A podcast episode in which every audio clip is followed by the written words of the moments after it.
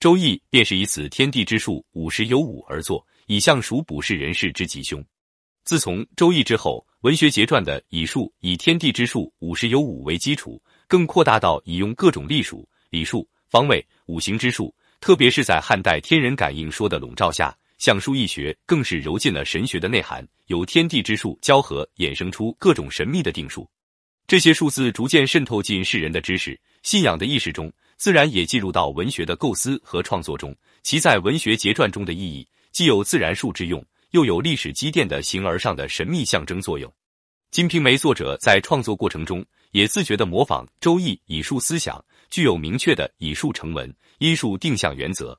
首先，《金瓶梅》以数谋篇布局，整部百回作品可以每十回一个单元划分为十个单元，而在每个单元的第九、十回之间，其故事情节比前后部分要显得重要，往往具有某种预示意义。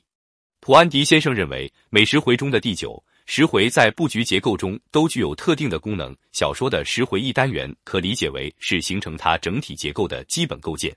张锦池先生做了更为详细的分析：《金瓶梅》第一回是全书故事的发端，第一百回是全书故事的结学，皆具寓意性。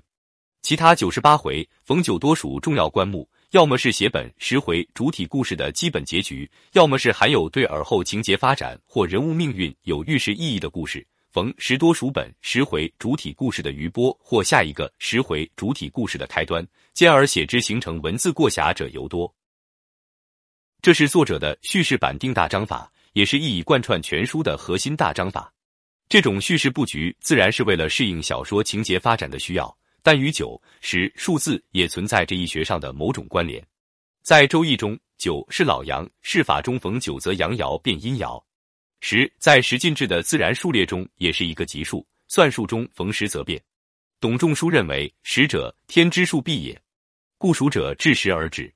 孔颖达书《周易》屯曰：“十者，数之极。”可见，在古人的观念中，九和十都被认为是要引起变化的数字。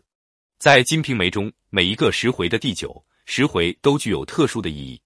如第九回西门庆偷取潘金莲，完成了潘金莲的第一阶段写照；第十回是一段过街文字。